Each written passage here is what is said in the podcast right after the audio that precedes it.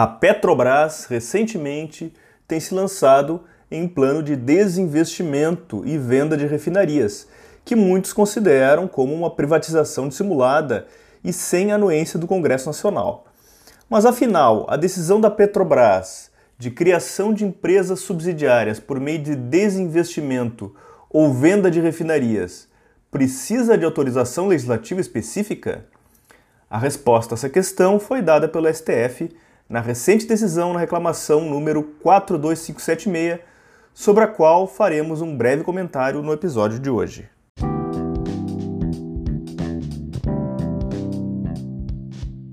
Bom dia, ouvintes do podcast do Jus Federal. Hoje é dia 11 de outubro de 2020. Meu nome é Rafael Moreira e hoje iremos tratar brevemente da decisão do STF que indeferiu liminar na reclamação 42576 ajuizada pelas mesas do Congresso Nacional, do Senado Federal e da Câmara dos Deputados contra a venda de ativos de subsidiárias da Petrobras. No pedido, as mesas das casas legislativas sustentavam que a constituição de subsidiárias, a partir de desmembramentos da empresa matriz, com a finalidade única de alienação do controle acionário, eh, caracterizaria desvio de finalidade e prática proibida e inconstitucional quando motivada pelo interesse na alienação de ativos com a possibilidade de conduzir a privatizações brancas sem o controle democrático do Congresso Nacional. Elas argumentam que, segundo o modelo de venda apresentado nas oportunidades de investimentos,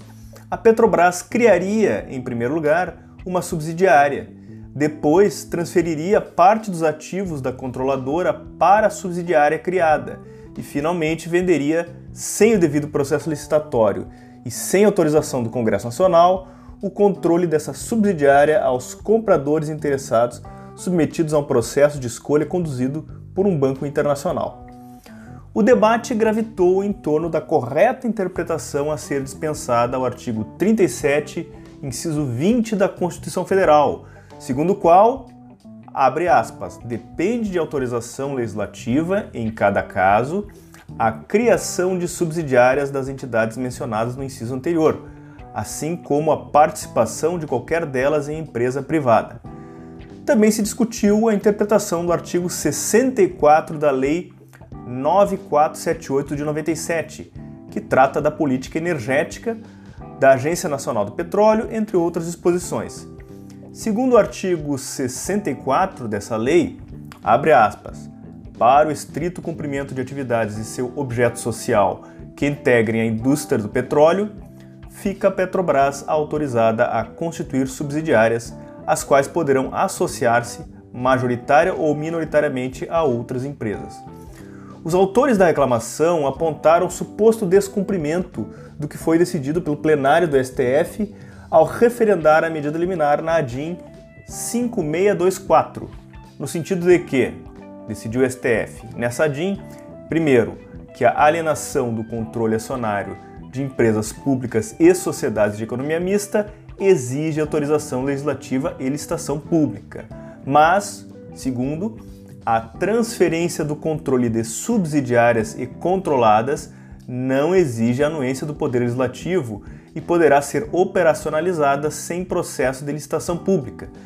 desde que garantida a competitividade entre os potenciais interessados e observados os princípios da administração pública constantes no artigo 37 da Constituição Federal.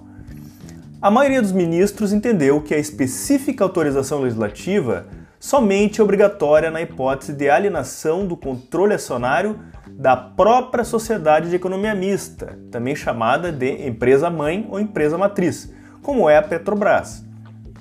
Não há necessidade de prévia e específica anuência do Congresso Nacional para criação e posterior alienação de ativos da empresa subsidiária, dentro de um elaborado plano de gestão de desinvestimento voltado para garantir maiores investimentos e, consequentemente, maior eficiência e eficácia da empresa-mãe. Isso porque a inexistência de expressa proibição ou limitação de alienação societária na autorização legislativa genérica para a criação de subsidiárias corresponde à concessão pelo Congresso Nacional ao Poder Executivo de um importante instrumento de gestão empresarial para garantir a eficiência e a eficácia da sociedade de economia mista no cumprimento de suas finalidades societárias. Portanto, na criação ou extinção de subsidiárias, o preceito maior de gestão empresarial que deve ser seguido é garantir a melhor atuação, eficiência e eficácia da empresa matriz. Ademais, no julgamento da, da ADIM 5624, o STF entendeu que o Congresso Nacional, nos exatos termos do inciso 20 do artigo 37 da Constituição Federal, ao criar a Petrobras, concedeu a necessária autorização legislativa genérica ao Poder Executivo para organizá-la empresarialmente, a fim de que cumprisse as atividades previstas em seu objeto social da melhor forma possível. A autorização legislativa não criou ou autorizou especificamente a criação de subsidiária, nem obrigou qualquer criação, mas permitiu que o executivo, em atos de gestão empresarial, analisasse essa possibilidade que, se concretizada, deveria vincular-se a uma única exigência congressual: respeitar a finalidade de cumprir as atividades de seu objeto social.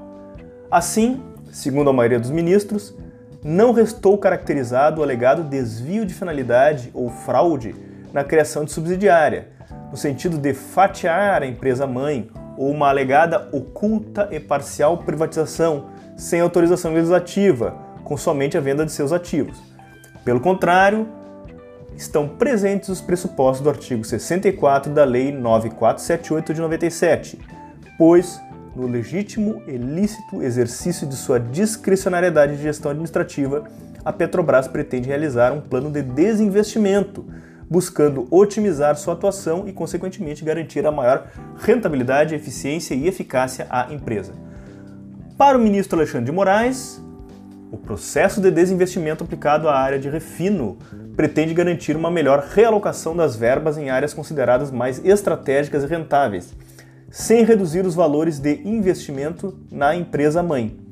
Disse o ministro, por fim, que todo procedimento de desestatização que envolve a venda das empresas subsidiárias foi supervisionado pelo Tribunal de Contas da União, que não encontrou qualquer irregularidade, desvio da finalidade ou fraude. Com esse entendimento, o plenário, por maioria, indeferiu medida cautelar na reclamação nos termos do voto do ministro Alexandre de Moraes. Apesar da grande controvérsia que o caso gerou, o STF acabou aplicando o entendimento mais antigo que já tinha, no sentido de que, abre aspas, é dispensável autorização legislativa para a criação de empresas subsidiárias, desde que haja previsão para esse fim na própria lei que instituiu a empresa ou sociedade de economia mista matriz, tendo em vista que a lei criadora é a própria medida autorizadora. Isso foi decidido pelo STF na ADIM 1649. Muito obrigado pela audiência. Faço votos para que este episódio possa ser útil a todos nos estudos sobre direito administrativo e até a próxima.